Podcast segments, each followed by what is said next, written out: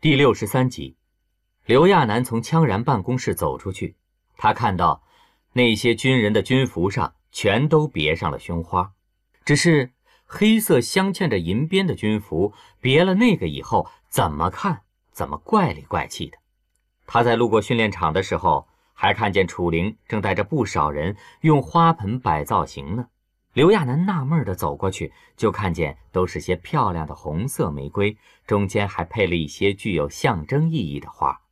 一个好像什么造型师的女孩子，声音大大的吆喝着这些兵痞子，很不客气地喊着：“哎呀，不对，绢花不是这么弄的，笨死了！早知道我把我的团队带上岛啊！你们这些当兵的就没有一点审美感吗？”刘亚楠靠近的时候，那人回头看到他。眼前一亮，赶紧介绍：“夫人好，我是被紧急聘请来的婚礼策划师明兰，专门负责这一次的婚礼活动。我很荣幸能参与这次世纪婚礼。啊，对了，您的礼服尺寸已经交到了专人手上，有二十七名员工正在为您赶工呢。我估计最迟三天后您就可以试穿了。”说话间，这个策划师把工作丢给了自己的副手，他则紧跟在刘亚楠身边。把具体的策划内容复述给刘亚楠听。化妆师三名，还有服装造型师两名。啊，对了，还有伴娘呢，一共是六名伴娘，人已经找好了。等您过目没问题后，就让他们正式上工。说完，明兰想起什么似的，一把抓住刘亚楠的手指，哎呀，惨叫了一声，一边拍着自己的头，一边嚷着：“哎呀，我真是猪，还没有专业的美甲师呢。”哎，等我一下啊！我马上把最最厉害的美甲师请过来。刘亚楠看着这个策划师手忙脚乱地打起了电话，中间明兰一边问他喜欢什么系列的，古典的还是华丽的，还是雅致一些的，一边跟电话那边的人谈着。都谈妥后，明兰又给羌家军负责进出的安防部门打电话，请求对方能给通融一下，因为想进到羌家军基地。是需要审批的，结果很快明兰就被羌家军的榆木脑袋给气到了，对方死活不给他行这个方便，气得明兰直嚷嚷：“你可以搜身呐，看对方有没有危险品，只有指甲油、锉子呀，那也能算是危险品吗？你别跟我较劲儿啊！我深夜两点就被揪起来了，赶鸭子上架一样，到现在一口水都没喝呢。你以为我想伺候啊？要不是为了这个世纪婚礼。”要不是因为我很喜欢你家刘亚楠，我才不接这活呢！我可是世界排名第一的婚礼策划师，好吗？刘亚楠看他争得面红耳赤的，忽然想起自己刚刚被授权到了什么 B 级的事儿，便伸手把明兰的手机接了过来，轻轻喂了一声，对里面的人吩咐着：“你好，我是刘亚楠，制度该怎么执行就怎么执行。等人过来了，你们可以搜身，对对方的身份进行核实。”我记得你们跟联邦政府的身份认证系统是联网的，不过现在情况特殊，能先通融一下吗？通行证那些过后会尽量补给你的。对方像是被吓到了，连连道歉。啊，夫人，属下马上就去执行。哇，你说话好温柔啊！明兰笑嘻嘻地收起电话，别看他才到基地，走起路来却是风风火火的。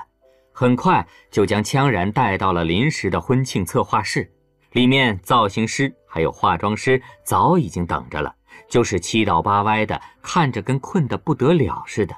明兰对着刘亚楠解释道：“不好意思啊，夫人，大家都是昨天半夜被挖起来的，您不知道，当时吓死我们了，还以为来了绑匪呢。”其他女孩也醒了过来，附和着：“哎呦，可不是嘛，吓死我了。”我还以为要被抢了呢，哼，得了吧！看到脸后是不是恨不得被抢啊？那些女孩嬉笑着说着玩笑话，气氛一下子变得活跃了起来。刘亚楠已经很久没跟同龄的同性在一起了。之前为了隐藏身份开店的时候，他一直小心翼翼的，也不敢和人交往太深。现在跟这些女孩凑在一起，渐渐被唤起了那种他从小就很熟悉的。叽叽喳喳的环境，调侃男生说八卦，互相询问衣服款式的感觉。在做头发的时候，刘亚楠听到那些女孩子议论着什么精子银行。那些烂男人以为男人少了我就非要找他呀？开什么玩笑！幸好咱们都有肚子，大不了就自己生呗，要不就攒钱做休眠，反正有的是办法。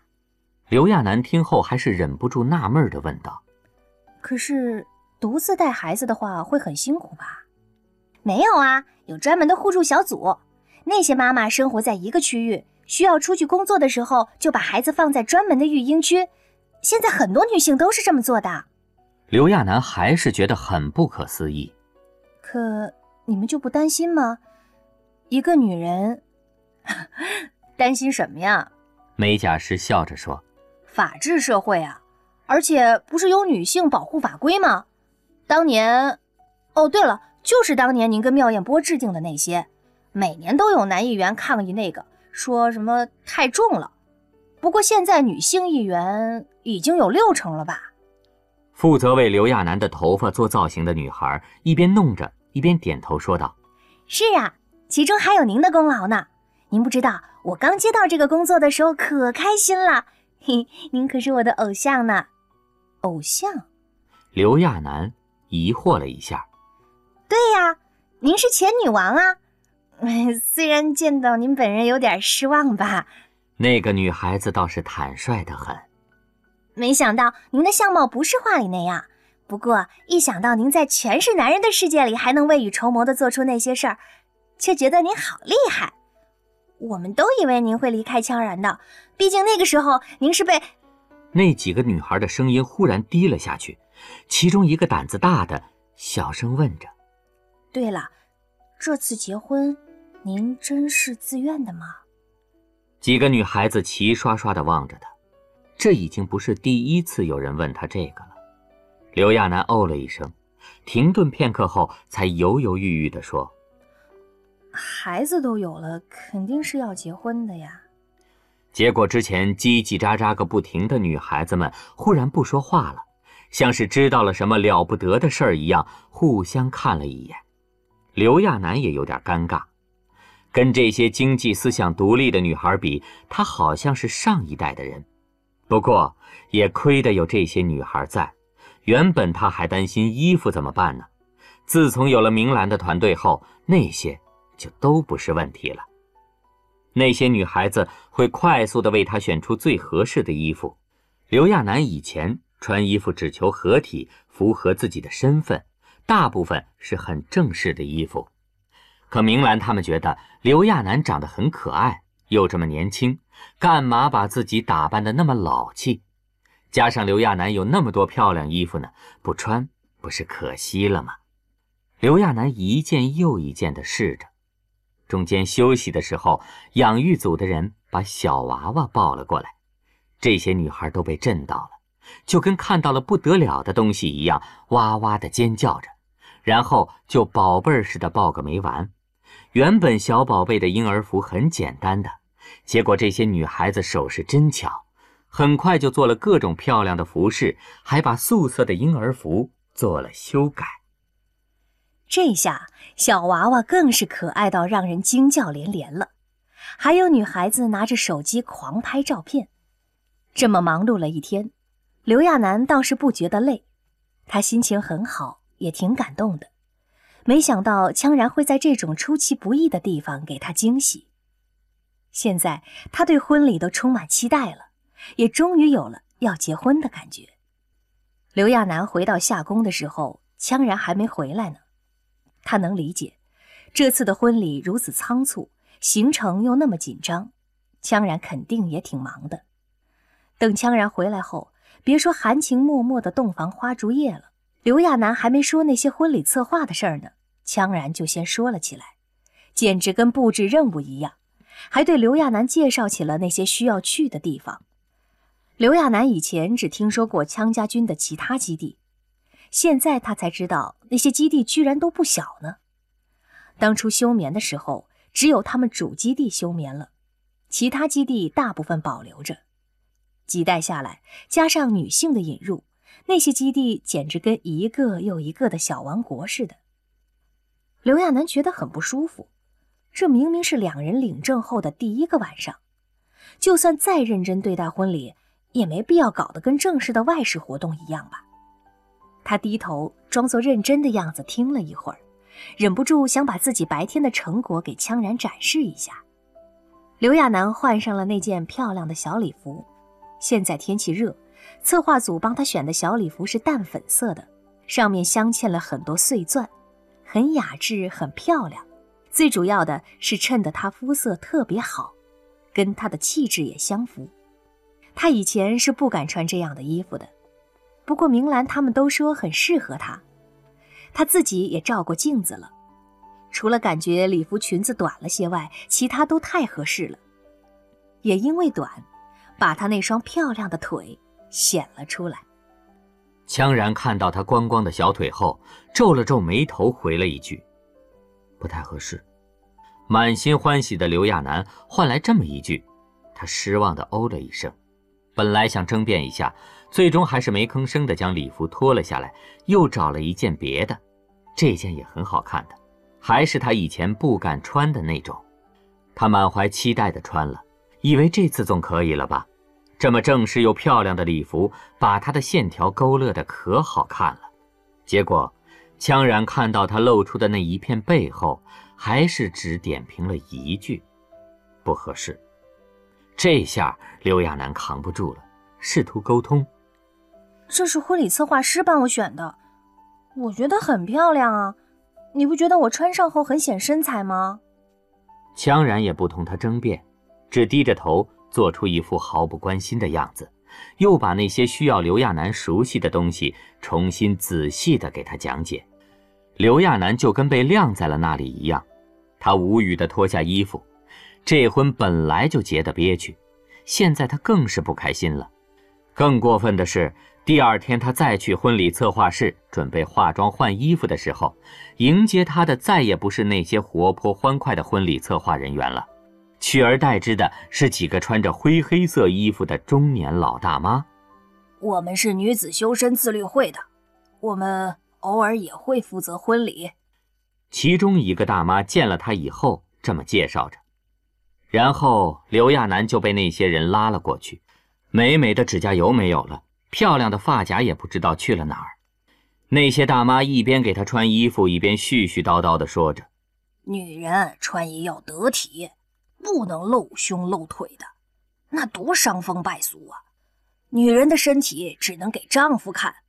哎，有些女孩子呀，就是年轻不懂事儿，还以为那叫美呢。刘亚楠被叨叨的脑袋都大了，凑合着画了个压根瞧不出有什么不同的妆后，再一看对方给自己选的那套衣服，他当下咽了口口水。当年她怀孕穿的孕妇装都没这款的呀。跟昨天的衣服比，这简直就是加厚版的囚服啊！别说显示腰身了，就那个直筒的样子，刘亚楠都怀疑自己穿上后就跟套了个面口袋似的。他的脸一下变了颜色，这都要结婚了，羌然偏偏在这个节骨眼上找了这么一拨人来。看着那些修身自律会的大妈，显然是想给他讲点什么三从四德的。刘亚楠不好对这些大妈生气，便跟那些人说了一声，就出去找羌然算账了。按照行程里安排的，没多会儿他们就该出发了。刘亚楠却觉得脑袋鼓鼓的，跟充了气一样。婚礼是两个人的事儿吧？求婚搞成那样就算了，领证那么做也凑合了。现在连婚礼上的一件衣服他都要管，啊，管就管了，还要他顺便穿个小鞋是怎么的？刘亚楠绷着脸，很快找到了羌然。不过羌然也挺忙的。刘亚楠过去的时候，羌然正在给属下分配任务呢。如果以前看到这种情况，刘亚楠会主动等着。这次他却没有等待，直接打断了羌然的工作，对那些人说道：“不好意思啊，麻烦你们出去一下，我跟羌然有话要说。”那些人倒是很配合，一听这个，纷纷走了出去。羌然看到他的样子也有些意外，不过羌然什么都没说，只是望着刘亚楠，等着他要说的话。刘亚楠努力控制着自己的面部表情。羌然，他深吸了一口气，在面对羌然的时候，很少有人能有勇气说出这些话来。这个让世界惊惧的魔王，当他面无表情地看向某人的时候，真的可以把对方吓得屁滚尿流。刘亚楠的心也砰砰直跳，他也被吓得直打鼓。可是现在的世界跟以前已经不一样了，当时只有他一个女人，也没有任何权益可以保护她。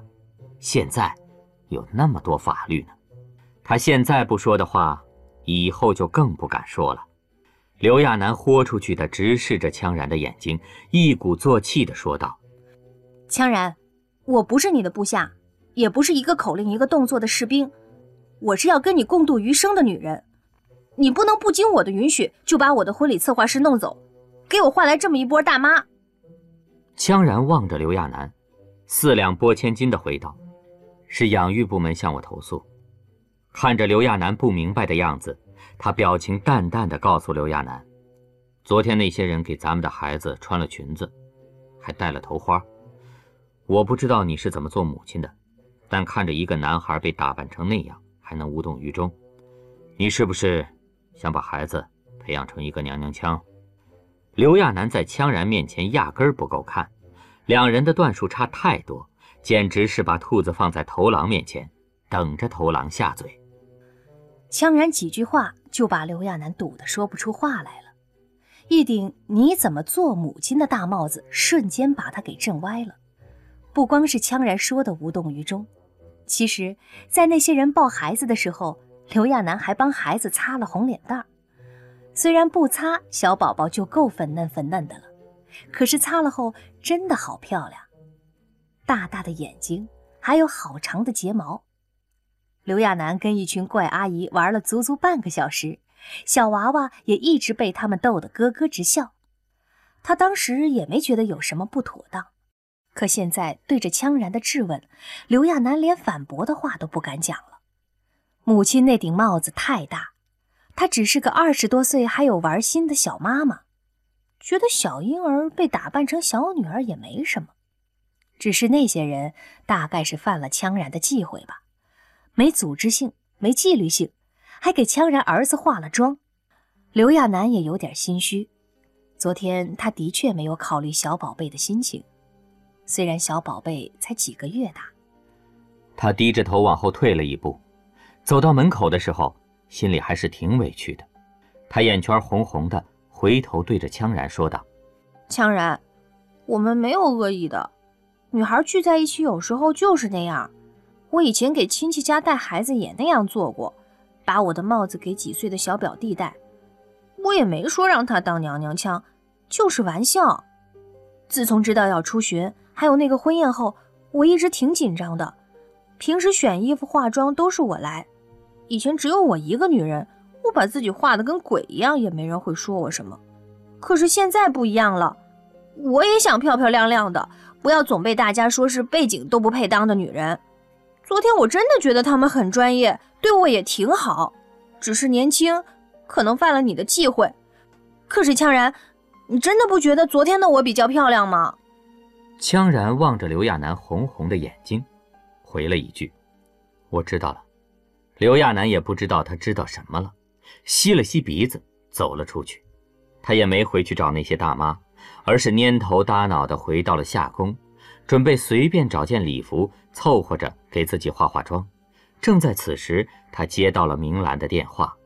明兰在电话里急急道着歉：“对不起啊，夫人，都怪我。”哎呀，一看见漂亮宝宝就控制不住了。我已经警告其他人了，我现在正在往您那儿赶，时间真的很紧张，衣服也要推倒重选。夫人，麻烦您先从衣柜里选一些您觉得可以的，我们到了以后再商量好吗？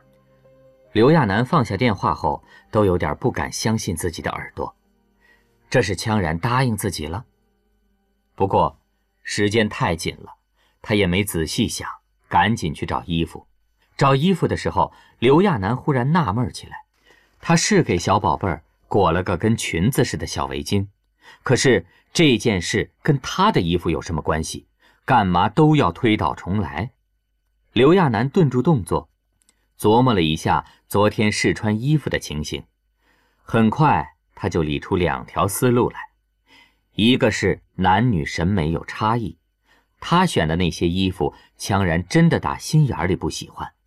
另一个则有点让人难以相信了，是因为露了小腿。跟后背吗？